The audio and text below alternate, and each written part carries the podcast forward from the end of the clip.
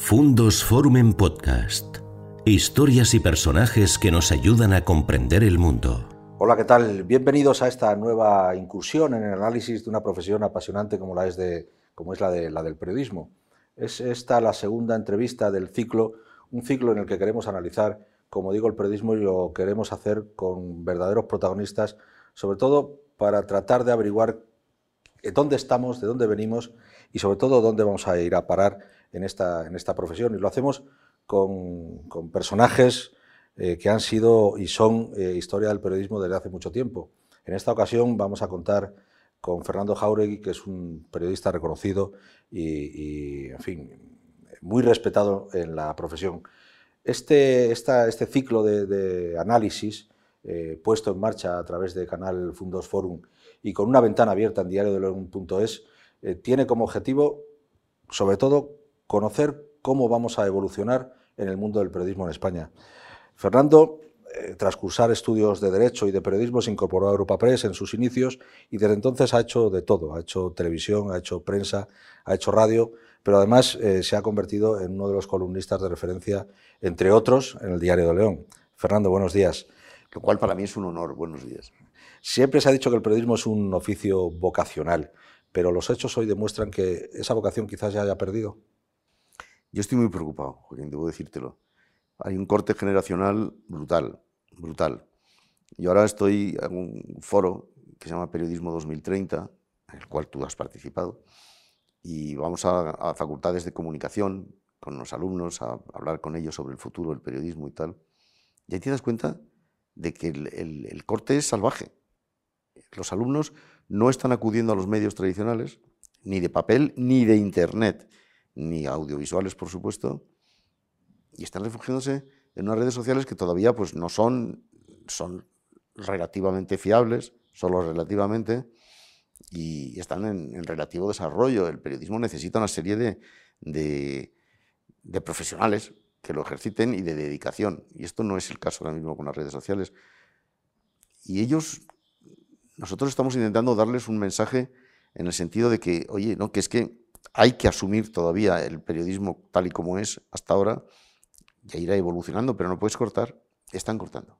Entonces, hombre, ¿cómo no voy a estar preocupado? Estamos, primero, la generación Google, no puede, no puede ser, no podemos estar conviviendo con la generación que no se levanta ni para ir al baño, no se levanta de la mesa ni para ir al baño y todo lo creen que se, que se, que se soluciona acudiendo a Google o a Wikipedia. Eso eso no es periodismo. Demonizamos las redes sociales. A mí hay una parte de las redes sociales que no, bueno, que me disgusta profundamente, pero hay otra parte de las redes sociales que para el ejercicio de la profesión podrían ser buenas. Eh, lo malo quizás sea que eh, contribuimos, no voy a decir los periodistas ya veteranos, pero sí algunos periodistas jóvenes a, convertir las redes sociales en única fuente de estos jóvenes periodistas que están en las facultades? No, el problema no son no es quien quiere convertir en una única fuente de esos periodistas. El problema son las fuentes que quieren saltarse a los periodistas y comunicarse con la gente a través de las redes sociales, que no tienen respuesta. Claro, eso no hay respuesta. Pero eso es un problema que, entre comillas, permitimos nosotros. Por supuesto. Yo lo único que no puedo más que venir aquí a denunciarlo pero, y contártelo a ti, que estoy seguro de que estás bastante de acuerdo conmigo. Pero las redes sociales no es una fuente de información. No es periodismo, no es un medio de comunicación. Son muy manipulables, están siendo muy manipuladas, como todo el mundo sabe, son muy inflamables, están inflamadas, como todo el mundo sabe, y a veces son un poco demasiado insultantes, como mucha gente sabemos, por lo menos. Entonces, hombre, esto no es. Y además hay redes sociales que se han quedado muy antiguas, que ya no, no representan información, sino alguna de ellas es una red de prostitución. Alguna de estas redes sociales es una red de prostitución pura y dura.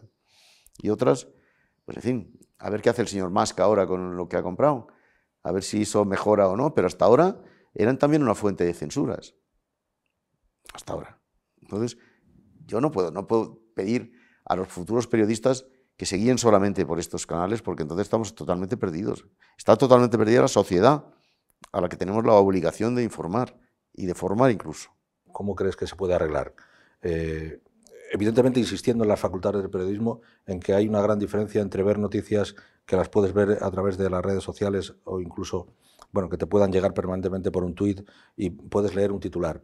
pero, pero siempre se ha dicho que los periódicos tenemos que ser los, dar la referencia, el análisis de, de por qué ocurre eh, esa noticia. Es decir, el titular tiene una explicación y los periódicos y, las emisoras de radio y las televisiones eh, serias se dedican a explicar el por qué ocurre una cosa. Eh, si no somos capaces de convencer a los periodistas jóvenes que están en las facultades, difícilmente convenceremos a la sociedad de que se nutra de los periódicos o de la prensa tradicional para analizar la información.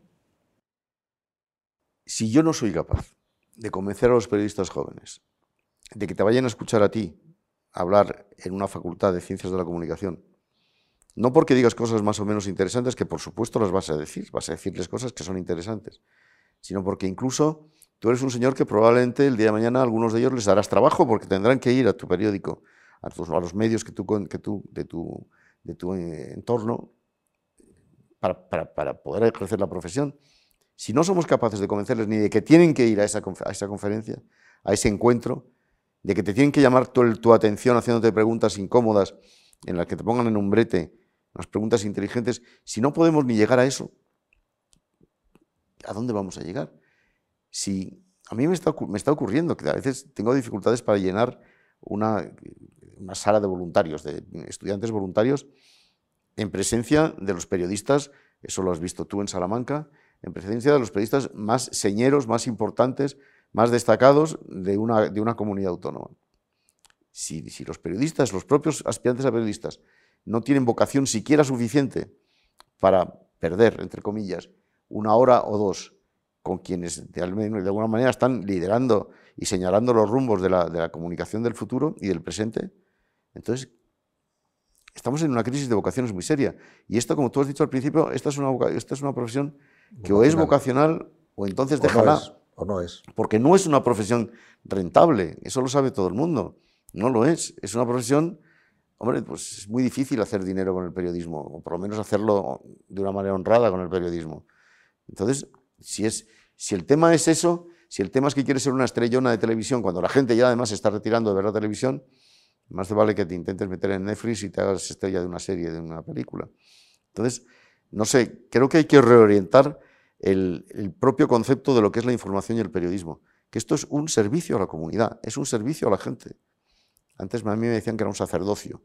estas cosas no creo mucho en los sacerdocios, pero... Pero sí en la función social. Pero sí en la función social. Es que si no hacemos esa función social, ¿de qué estamos, de qué estamos hablando? Entonces, vivimos los periodistas amenazados por todos los flancos. Los flancos, los políticos, obviamente mm, les gusta que cuentes lo que ellos dicen. Eh, las empresas prefieren contar su cuenta de resultados siempre que va bien, pero cuando va mal ya no tanto las redes sociales, la propia sociedad, nos amenazan por todos lados, amenazan la profesión. Y las propias fuentes. no te olvides las propias fuentes. Las mm. propias fuentes prefieren hablar con la red social o prefieren hablar, lo voy a decir personalizando, que ya sé que el tema es polémico, con un Ibai Llanos, que no es periodista y no tiene ninguna obligación de hacerle preguntas incómodas, porque nosotros los periodistas tenemos que tener siempre en cuenta que noticias todo aquello que alguien no quiere que se publique. Y que si yo estoy entrevistándote a ti, tengo que intentar eh, sacarte alguna información que tú no me quieres dar. Porque esa es, esa es mi función como periodista, que no es la del influencer, que no es la del amigo, la del youtuber, que no es la de la red social, evidentemente la red social no tiene respuesta de eso. Entonces, naturalmente nos atacan por todos los flancos. Ahora el papel del periodista es más importante que nunca. Lo estamos viendo en esta pandemia, de verdad, donde los medios de comunicación, sobre todo los de papel, habéis jugado un papel heroico, un papel, valga la redundancia, pero es verdad, ha sido heroico. Seguir saliendo todos los días, cuando los kioscos y los, bares estaban cerrados, tiene eso aquel. Y lo que hemos hecho muchos periodistas, algunos colegas nuestros, con el micrófono y la mascarilla, irse a donde nadie quería ir, por ejemplo a los hospitales, que eran fuentes de infección, eso tiene su mérito. Yo no pido medallas, ¿eh? para nadie. El cumplir con tu deber no, no es susceptible de medalla ni de pensión. Pero, hombre, que menos que la sociedad reconozca el valor que tiene la información y el, que ha tenido en esta pandemia. En, en, la peor época de nuestras vidas, la información ha jugado un, rol absolutamente clave. Eso tienen que reconocerlo. Precisamente ese, en los peores días es cuando se ve el verdadero ejercicio de la profesión y probablemente donde se ve que la profesión está más viva que nunca. Es decir, yo no quiero que en estas conversaciones eh, con, protagonistas de, aquella etapa de la, transición, de la que luego, luego hablaremos, eh, vean o, nos cuenten que esto es un desastre. ¿no? Yo creo que uno de los grandes papeles, y se ha podido ver durante la pandemia, ha sido la labor de la información y cómo hemos contado el paso a paso de cada uno de los días y, por desgracia, de cada uno de los contagios y, fallecimientos. ¿no? Es decir, la profesión está más viva que nunca, se, consume más información que nunca y se consume más rápido y en más lugares. Es decir, cualquier noticia, hoy eh, eh, esto, esto, que estamos haciendo aquí, en el momento que salga emitido en el canal Fundos Forum y en diario de León.es, se podrá ver inmediatamente a los dos segundos en Australia.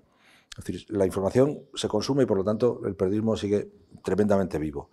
Pero tenemos problemas.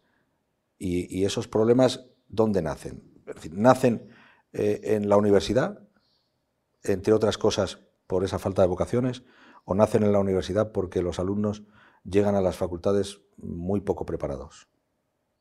Hombre, tenemos un problema de educación serio, que no... desde hace muchos gobiernos, yo no, estoy hablando de este gobierno, ¿eh? estoy hablando de los gobiernos anteriores, también de este gobierno, no han sabido atajar. Han hecho leyes de educación políticas, pensando en la política, y no han pensado en su usabilidad. Han hecho leyes de educación no pensando que a lo mejor lo que la sociedad necesitaba era más formación profesional y menos periodistas.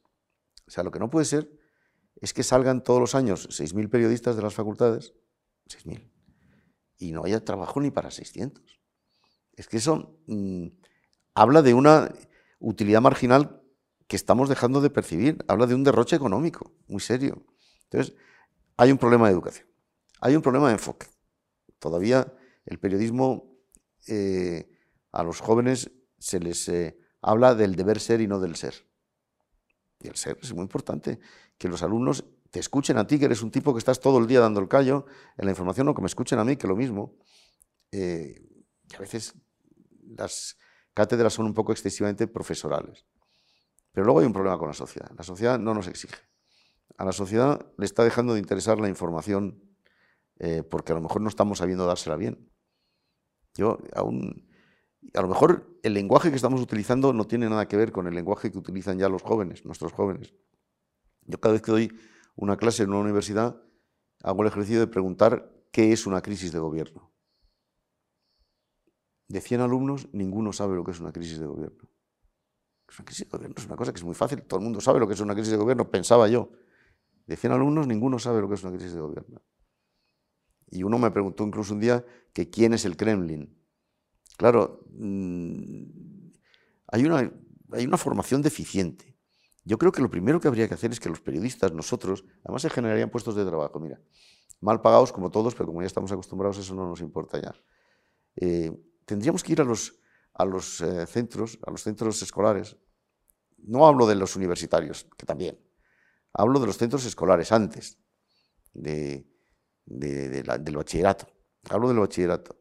A explicar todos los días lo que pasa, a explicarles. ¿Qué sabéis de Putin? ¿Qué sabéis de, la Unión Europea? Esto sería muy importante que esa curiosidad se la fuésemos eh, despertando desde el principio. Bueno, esto yo lo he hablado con bastantes ministros de educación, que a todos les ha parecido qué buena idea, fantástico. Pero lo que pasa siempre en este país, todo es fantástico, qué maravilloso, y llegas a los meandros de la burocracia y todo se pierde aquí. Pero yo creo que esa sería una buena idea para despertar un poco la curiosidad intelectual y la formación crítica de nuestros alumnos, que es muy importante. No pueden preguntar, un chico de 20 años no puede preguntar quién es el Kremlin. No puede. Parece, un poco absurdo, desde luego. Bueno, pues lo. Y, menos, y menos si se quiere dedicar a esta profesión. Pero eh, eh, yo voy a decir dos cosas. La precariedad Primero, la falta de preparación. Segundo, la precariedad en, salarios y, en, seguridad laboral. Y tercero, eh, la, falta de, la gratuidad de, mucha de la información. si vamos mal preparados, si, si, están mal pagados y si encima además estamos promocionando permanentemente que el ciudadano no pague por la buena información, porque por la mala información no hace falta pagar pero por la buena información sí hay que pagar. Esos tres eh, elementos combinados hacen un, bueno, un cóctel eh, peligrosísimo para la profesión. Pero nosotros tenemos un poco de culpa, porque hemos jugado con la gratuidad. Y la información no debe ser gratis, no debe ser gratuita, lo siento mucho, no debe ser gratuita, no puede ser gratuita. Primero porque hacer un buen periodismo, como tú muy bien dices, es enormemente caro, eso tiene que saberse, enormemente caro. Y ahora nos estamos encontrando con que el 60% de nuestros compañeros que están en Ucrania, por ejemplo, jugándose el tipo, van ellos pagándose el viaje y vendiendo sus crónicas a, 60 euros en varios sitios donde pueden. Pero esto es así. Ahora no hay, nos faltan esas empresas con músculo y con fuerza, con músculo financiero, digo, con fuerza y con ideas y con ganas suficientes como para, oye, es que, perdona, en Ucrania nos estamos jugando todo el, tipo y la vida y no sé qué, hay que cubrir aquello bien. Pues no, son gente, el 60% son gente que se están pagando ellos el, viaje. Bueno, esto quiere decir que efectivamente hay una crisis de información, hay muchas ganas de hacer, de hacer información, de hacer periodismo, eh, por lo menos en la gente de nuestras generaciones, un poco más abajo también. En los jóvenes no lo sé, no lo sé. Eso, ahí está la educación, pero por otro lado es que las empresas ahora mismo no tienen el músculo suficiente eh, como, para, como para poderse embarcar en hacer un periodismo de investigación, en hacer un periodismo eh, completo, serio, en que un periodista pueda dedicar tres días a investigar un tema, en que un fotógrafo pueda ir a hacer una foto, la foto de su vida, no ir recorriendo 25 actos para hacer una foto a toda prisa y, marcharse de allí a todo, a todo correr porque tiene que ir a otro. Esto, esto está empobreciéndonos el periodismo de una manera brutal. Y luego a la sociedad le falta una conciencia crítica a la sociedad. La sociedad española está dormida, más dormida que otras sociedades europeas. No me hables de Europa, no, háblame de, España. La sociedad española está dormida. Yo tengo una hija que es francesa y que me dice, hasta rato nos iban a hacer a nosotros las cosas que os hacen ahí a vosotros, papi. Sí, pero eh, tenemos un, problema si cuando los jóvenes periodistas eh, no son capaces de pagar por la, la información, eh, ahí empieza el principal problema que es que ellos mismos no le dan valor a su profesión. Si cuando uno está estudiando una profesión a la que no da valor porque no es capaz de pagar por, por la información, eh, el punto de partida es eh, terrible. El otro día, tú te acordarás, porque tú estabas aquí conmigo, hicimos una cumbre de mm, directores de periódicos centenarios. Tuvimos una reunión con veintitantos directores de periódicos centenarios aquí en Madrid. Y muchos de ellos, no sé si será también tu problema, porque me parece que contigo no hablé esto, pero muchos de ellos nos contaban que tienen problemas para reclutar estudiantes en prácticas, para que hagan prácticas. Pero bueno, yo lo siento, pero deberían estarse matando por hacer prácticas, que es la manera de aprender. ¿Tú, ¿Dónde crees que se aprende todo? ¿En los libros? Claro que no, en esta profesión no, tienes que estar ahí practicando jugándotela con la información, toreando ese toro de todos los días, conociendo lo que hacen tus compañeros mayores, que saben más, para aprender un poco y sobre todo para introducirte en esta profesión. En esta profesión, si eso lo sabemos muy bien, vales lo que valen tus contactos. Si no tienes contactos en esta profesión, no vales nada, no vales nada. Yo, sinceramente, no acabo de entender estos fenómenos, no, no los acabo de entender. Hablo de crisis de vocaciones, pero claro, hay que buscar un poco eh, dónde están las raíces de esa crisis de vocaciones. Seguramente el ejemplo que hemos dado nosotros no haya sido bueno a las nuevas, a las generaciones más jóvenes y por tanto, pues están, desconfían de una profesión que es, por cierto, para mí la profesión más bonita del mundo. Yo si volviese a hacer, volvería a ser periodista seguramente, de deportes, Probablemente yo también. Lo decía también García Márquez, que decía que este era el oficio más, más bonito del mundo. Y, Siempre y cuando se sepa dejar a tiempo como él, ¿no? Bueno, también tiene que tener otra fuente de, ingresos que le permitan dejar el periodismo, pero, pero también tiene que, gustarle eh, dejar el periodismo o haberle dejado de gustar el propio periodismo, porque, como decíamos al principio, esto es una profesión vocacional. Si no tienes vocación, déjalo. Si tú realmente no tienes la vocación de servir a la gente dándole información, si no tienes vocación de hacer noticia, de hacer de la noticia todo aquello que alguien no quiere que se publique, si no tienes vocación de contar la realidad más pronto y mejor que los demás, con más brillantez, con más, con más complementos, con más datos, déjalo. Y, usted que, ha conocido varias generaciones de periodistas, eh, ante un, problema de tal envergadura, eh, ¿cómo tiene que actuar ya no digo las, las facultades de, periodismo, que, por suerte por desgracia están repletas de profesores que no han ejercido la profesión, que son mm, únicamente teóricos, pero no, no, cuando no se ha ejercido la profesión, en una profesión muy práctica, eh, muy, muy de experiencia, eh, es difícil que salgan eh, buenos profesionales, pero ese problema, ¿cuál tenía que ser o tendría que ser el punto de partida para resolverlo? Pues esto, esto, esto que acabamos de decir, pues más práctica, más periodistas ejerciendo, contando sus experiencias, más visitas a redacciones, más contacto con periodistas, más asistir cuando te dan la oportunidad de tener una cumbre de periodistas en tu propia facultad, hay que lanzarse a ello, hay que llamar la atención, hay que decir, oye, que yo eh, no creo lo que, tú, lo que tú estás diciendo, yo no me creo esto, yo no, esto yo creo que es fundamental. Menos estar sentado, menos Google, menos Wikipedia, menos TikTok, que, todavía esto está en sus comienzos, y más, eh, y más periodismo clásico. El periodismo clásico es un periodismo presidencial. Hay que ir a ver las cosas, hay que ir a ver la cara de Joaquín Torner, a ver qué cara tiene y no fiarse de la fotografía que seguramente la habrá retocado con Photoshop. Yo qué sé, esto no puede ser. Hay que, hay que volver otra vez al presencialismo.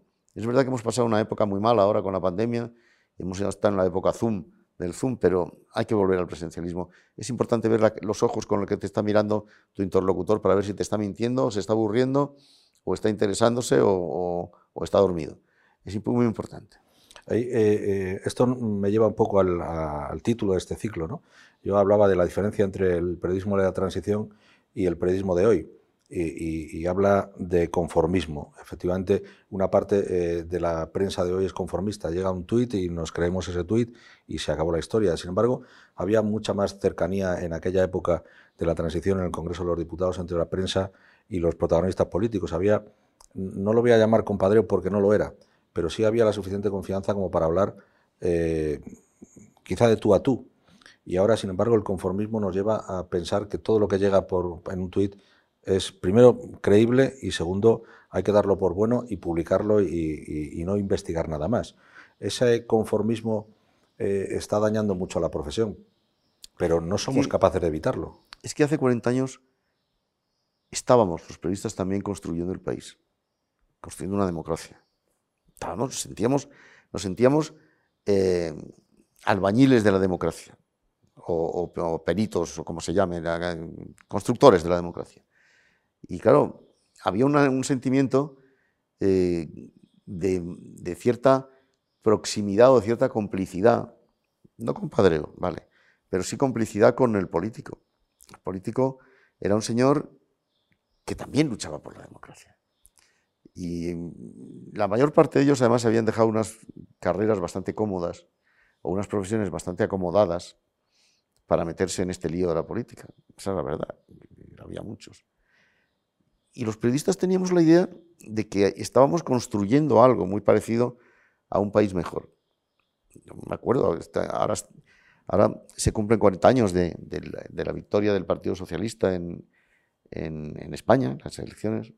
Me acuerdo lo que era aquello, era un bullir, pero también con UCD, también con la UCD anteriormente, y también incluso con la refundación del Partido Popular.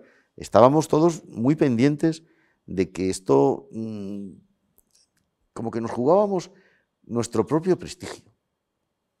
Que había que abandonar la época horrible del franquismo, que había sido un espanto y que, bueno, oiga, ya estamos en algo nuevo. Esto no existe ahora.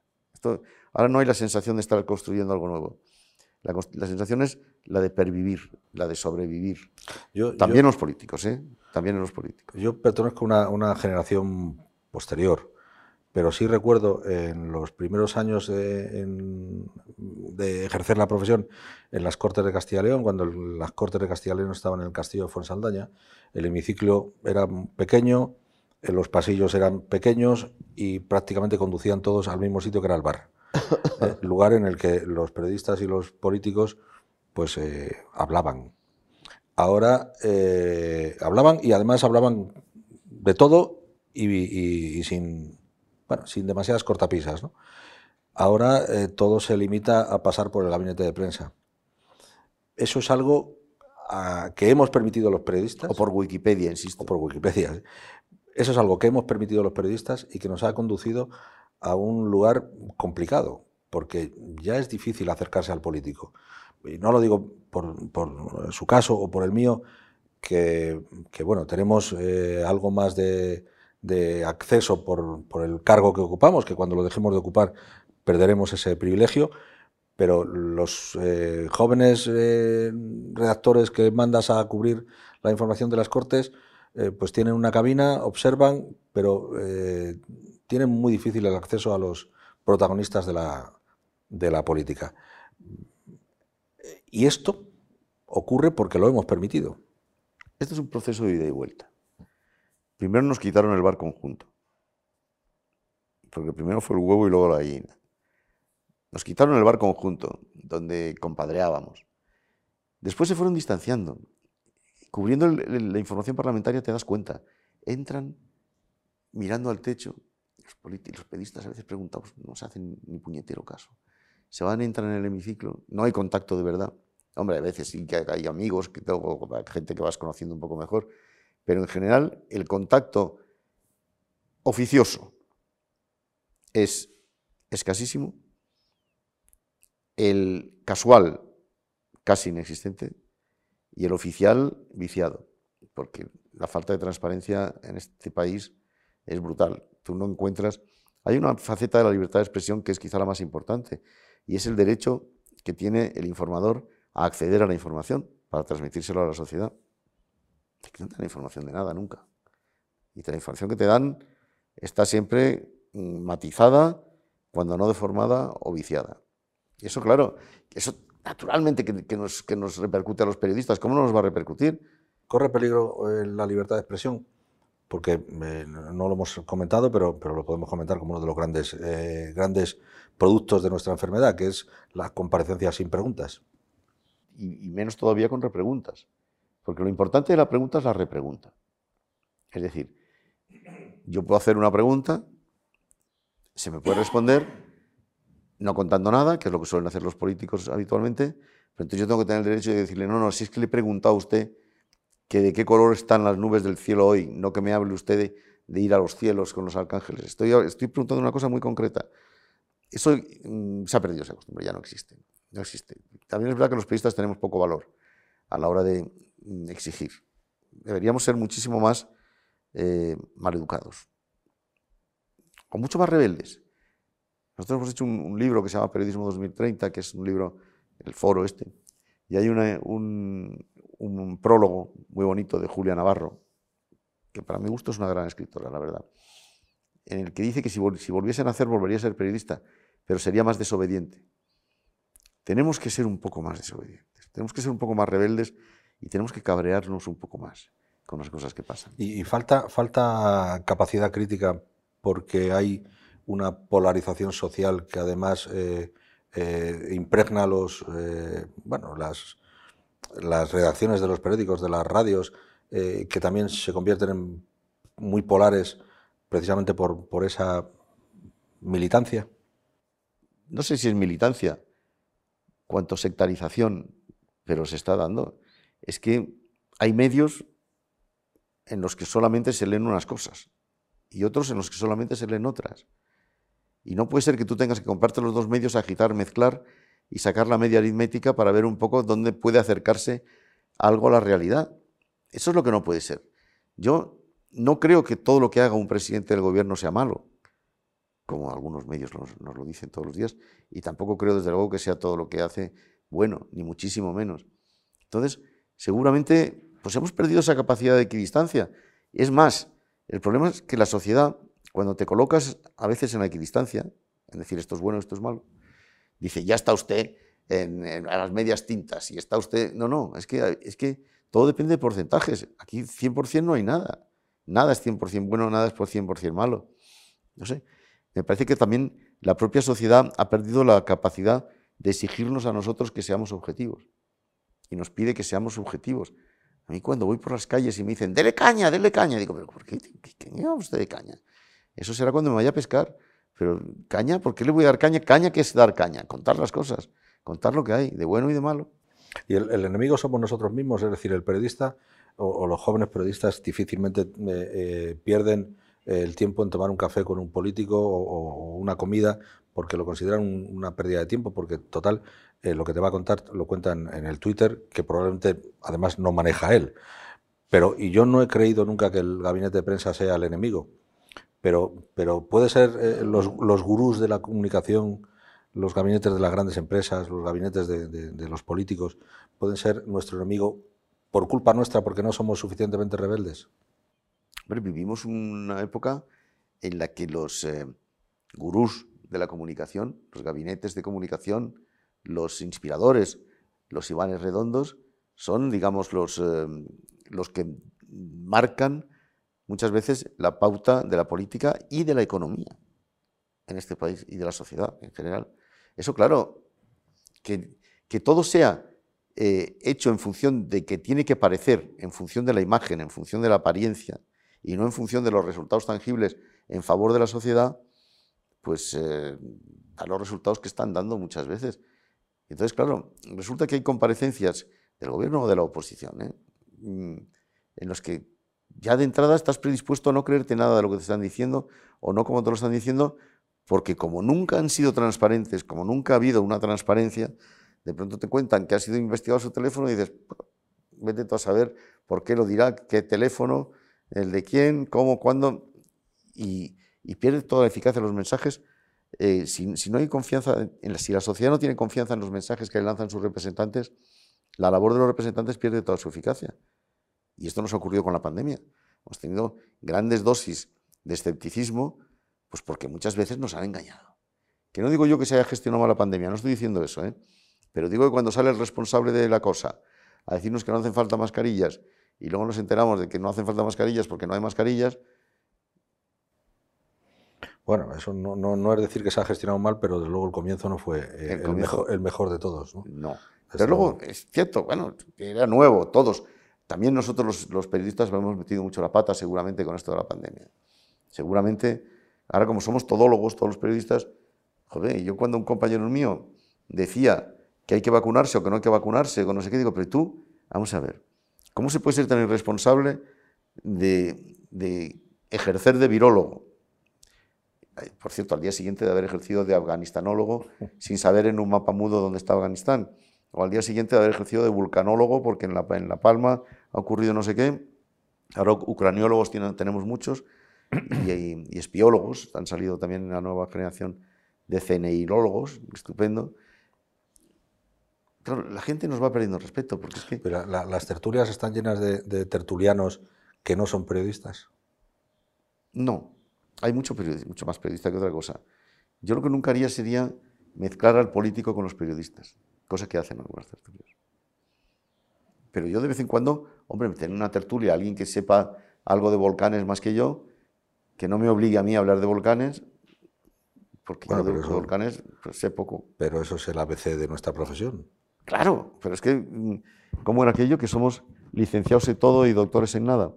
Yo creo que ni licenciados muchas veces. Pero es que de verdad que es que yo me pasmo oyendo a algunos compañeros míos, quizá a mí mismo muchas veces, ¿eh? hablando de cosas de las que forzosamente pues, no sabes nada. Es que hoy salta Afganistán y te tienes que convertir en afganistanólogo. Estamos engañando a la sociedad entonces.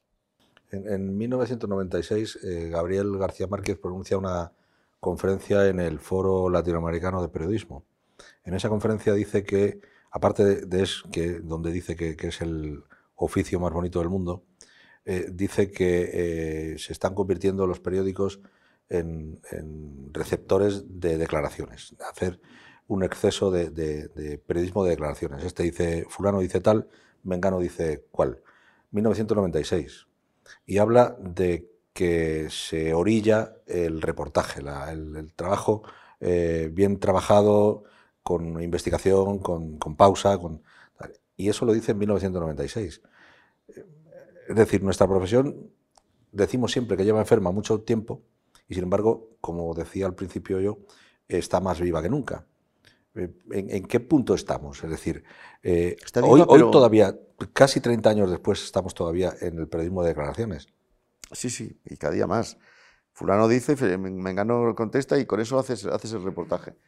Pero los periodistas tenemos que entender y asumir que también tenemos que poner una parte de nosotros en lo que hacemos, de nosotros. Bien sea eh, aportando nuestra experiencia, aportando nuestro background, que es importante, está claro, por supuesto, poniendo en relación unas cosas con otras, y eso significa una mínima maestría, eh, siendo capaces de interrogar a la gente con un poco más de eh, intensidad de lo que se está haciendo, no conformándote con la primera declaración que diga, presidente, presidente, eh, ¿va bien todo? Sí, se acabó. No, yo eso no lo doy, no lo doy, porque es que eso, eso no, no, podemos seguir eh, jugando con esta complacencia. Insisto que noticia es todo aquello que alguien no quiere que se publique. Lo otro se llama publicidad o peloteo. Y a lo mejor estamos más en lo que publicando más lo que alguien sí quiere que se publique siempre que lo contrario. Tenemos que convencer a la sociedad de que la prensa de papel tiene futuro. Eh, en, ese foro del que hablaba hace, hace un ratito, eh, evidentemente los, los, que estábamos allí éramos directores de periódicos de prensa de papel, que todos tenemos un diario digital, es decir, la prensa de papel hace, hace ya eh, su trabajo por las dos vías. Y otros, medios, y otros medios acompañando, radios, televisiones. Tenemos que, ¿Hacia dónde tiene que ir nuestro futuro? Convencidos de que, por ejemplo, yo soy absolutamente convencido de que eh, la prensa de papel tiene un futuro, pero su futuro será de un análisis mucho más profundo, mucho más eh, pausado del que ahora mismo estamos haciendo. Porque la gente que, quiera leer o que quiera enterarse viendo una información de una noticia lo va a leer en una prensa de papel porque es, en fin, mucho, primero más interesante de leer y segundo, mm, más pausada, más, más, menos eh, eh, escrita a, abuela pluma y, corriendo del Congreso de los Diputados a la redacción. En el metro te pones a escribir. ¿no?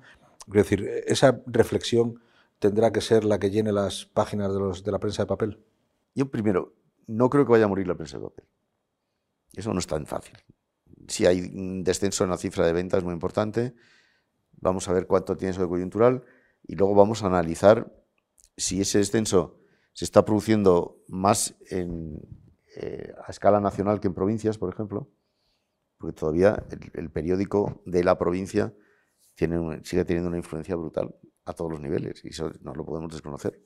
¿Por qué? Primero porque a la gente le importa, sobre todo, una encuesta que hicimos nosotros en Periodismo 2030, eh, demuestra que eh, la gente se sigue interesando más por la información local que por el resto de las informaciones. Por tanto, el periódico local es el que te da la información local, te crea un cuerpo, un cuerpo de, solidaridad eh, local. Esto es importante. Luego, efectivamente, quizá los periódicos no pueden ser todólogos tampoco. Quizá yo no. La guerra de Ucrania a lo mejor no voy al diario León a buscarla, pero sí voy a buscar otra serie de cosas fundamentalmente en el diario León. A lo mejor habrá algún medio que me cuente la guerra de Ucrania porque tiene cinco enviados especiales que puede hacerlo y no sé qué. Pero el Diario de León tiene los cinco enviados especiales en, los sitios clave de León y están allí y lo conocen mejor que nadie es todo lo que tengan que contar, no solo de León, sino de una, coyuntura nacional, de una coyuntura eh, autonómica, etc. Seguramente los periódicos de papel tendrán que especializarse y darme lo que yo busco en el periódico de papel. Es que realmente yo en el periódico de papel, un periódico de papel eh, todólogo, pues no, no voy a leerme las páginas de Ucrania porque sé dónde puedo encontrar las páginas de Ucrania muy bien desarrolladas. Pero yo solo digo una cosa. Cuando hablamos de periódicos de papel, yo, que no tengo ningún interés en morirme así a corto plazo, ¿eh? ninguno, yo quiero que mi esquela se publique en un periódico de papel. Cuanto más tarde, mejor, claro. ¿A quién le interesa tener su esquela publicada en un periódico digital? Ahí, ahí estaremos con toda seguridad que será dentro de, mucho. Eso espero. Pero le, voy a decir eh, varias palabras, a ver qué, le sugieren. Objetividad, cuarto poder, opinión pública, manipulación. Objetividad no existe, es imposible. Todo el mundo vemos las cosas desde una objetividad pura, no existe, no existe. Pero bueno, hay que acercarse a la mayor confrontación de los hechos y ponerlos ordenadamente. Ya está, no se puede hacer más. Cuarto poder, hombre, cuarto poder debería existir, pero no existen los otros tres poderes tampoco. ¿Cómo vamos a, pensar que va a existir el cuarto poder cuando no existe ni el judicial ni el parlamentario, que es una vergüenza? No existe nada más que el ejecutivo desbocado y desmadrado y descalabrado y muchas veces ni siquiera ejerciendo como poder, sino como puro, sino como puro saltimbanqui. Y bueno, pues todo lo demás ya no sé si me acuerdo de todas las O- Opinión pública y manipulación. Opinión pública, hay que pedir a la opinión pública que no, no se atenga solamente a la opinión publicada, que sea mucho más activa, que sea mucho más crítica con nosotros los periodistas. Mucho más crítica. Mucho más crítica. ¿Por qué? Porque hay que empezar a detectar las manipulaciones. En los medios españoles se manipula mucho. Mucho. En muchas partes y muchas veces. La verdad, manipulamos. Los periodistas, a veces sin pretenderlo, sin saberlo. La mayor parte de las veces, por supuesto, sabiéndolo. Y, hombre, que que ya está bien de hablar de centro derecha, cuando no estamos hablando de centro derecha, estamos hablando de un- una derecha moderada que tendrá que aliarse con otra que no lo es, pero eso no es centro derecha para, para- para poder gobernar. Ya está bien de dar una eh, valoración mm, casi sacramental a encuestas que no, que no lo merecen. Las fake news empiezan por las, por las encuestas. Hacemos una encuesta de 400 personas y ya decidimos cuántos escaños corresponden por Torlavega, pero bueno, ¿esto qué es? Esto no puede ser. Esto no puede ser. ¿Se, se manipula? Sí. Efectivamente, el- la influencia de algunos gabinetes importantes de comunicación, de gente que te vaya orientando un poco, no sé qué, se nota, eh, se nota, se nota, se nota muchas veces, sí. Yo lo noto. Bueno, lo notas en las llamadas. Cuantas más llamadas, más intentos de manipulación, digo. Bueno, pero no hablo solamente de eso, hablo de intentos mucho más sofisticados muchas veces que la pura llamada, de oye, esto no. en fin. Tengo una información muy buena para ti, te dan una información buena. Esto, es- esto funciona, el periodismo ha funcionado siempre, pero lo que pasa es que ahora los, los poderes, yo creo que se han dado más cuenta de que nunca de que estamos en una guerra de la información. La tercera guerra mundial que hablaba el Papa, de la que hablaba el Papa, ya está ahí. No es una guerra, es una guerra sin cañones, sin misiles, más allá de lo de Ucrania y eso, y sin bayonetas, pero es una guerra de las ondas y tiene sus víctimas, y tiene sus víctimas. Y lo estamos viendo.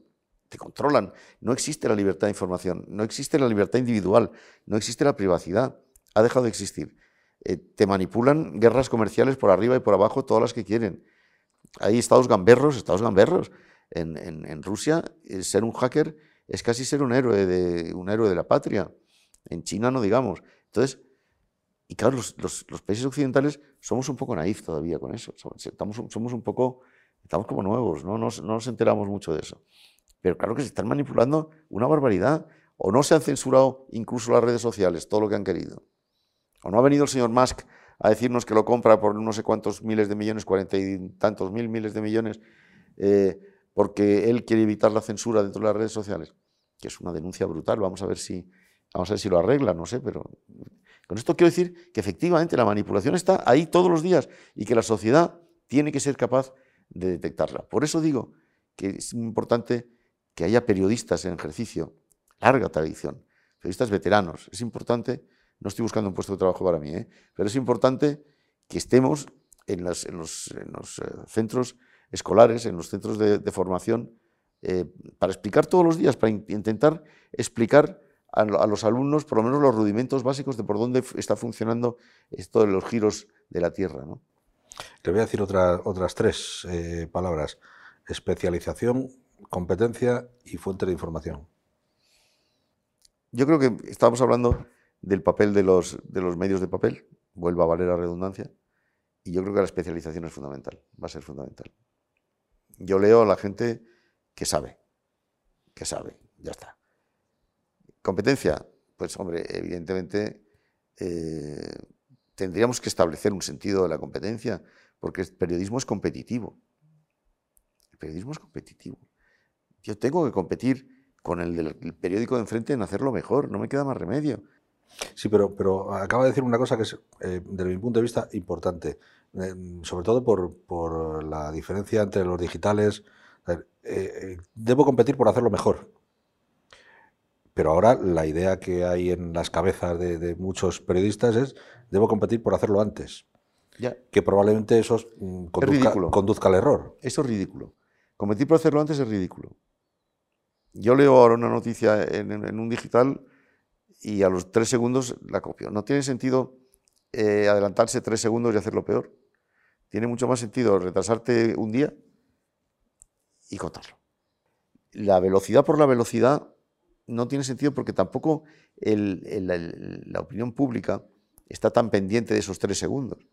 Está pendiente de que le cuentes todos los datos que estén en tu mano. No, no, se trata de llegar primero, sino de llegar mejor. Se trata primero de llegar. y que la gente eh, esté segura de que vas a seguir llegando. El afán por dar mucha más información, si no la das mejor, nos está equivocando a nosotros mismos, los periodistas, y por supuesto a la sociedad. Y luego lo último, las fuentes de información. Eh, los periodistas tenemos que darnos cuenta de que las fuentes de información muchas veces no son santas. El que informa al periodista puede ser un tipo que es un delincuente, muchas veces, que actúa por una vendetta, que actúa por una rivalidad comercial, que actúa porque tiene intereses oscuros detrás.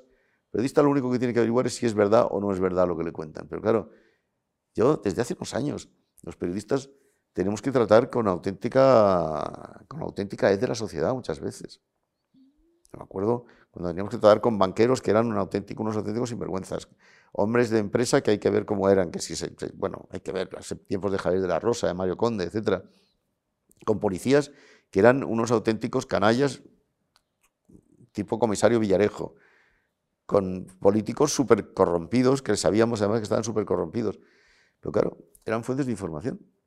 Eran fuentes de información y para mí una fuente de información es sagrada. Otra cosa es lo que tú pienses luego de esa fuente de información. Pero pensar que va a venir el arcángel San Gabriel a darte las informaciones en exclusiva a ti, va a bajar del cielo y te las va a dar, como otros le ayudaban a San Isidro Labrador a, a llevar los aperos para que él descansase, pues esto, pensar que esto va a ocurrir, esto no es así. Tenemos que, tenemos que mancharnos con el polvo del camino, mancharnos la toga con el polvo del camino y con, la, y con, el, y con el vino de los bares. Es muy importante que los periodistas debemos frecuentar los bares, que es donde se hace la información a los políticos se les llena la boca de, hablar de, hablando de la, libertad de expresión. Por supuesto, su, idea de la libertad de expresión es que se difunda todo aquello que ellos piensan y que ellos dicen. ¿A los jóvenes de qué se les está llenando la cabeza ahora?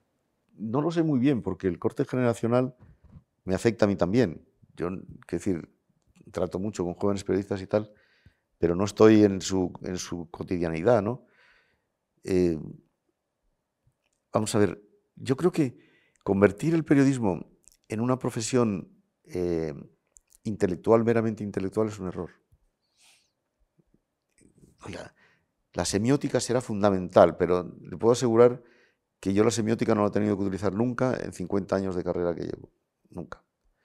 Eh, seguramente es muy importante que el periodista tenga unos rudimentos de humanitarios, de, cultura humanística, que es importante. Cultura humanística. Pero, vale, pero eso no es todo. El periodista ahora mismo tiene que ser un tecnócrata. Tiene que ser un nativo digital que sea capaz de convertir en, formatos adecuados la información que también tiene que ser capaz de hacer.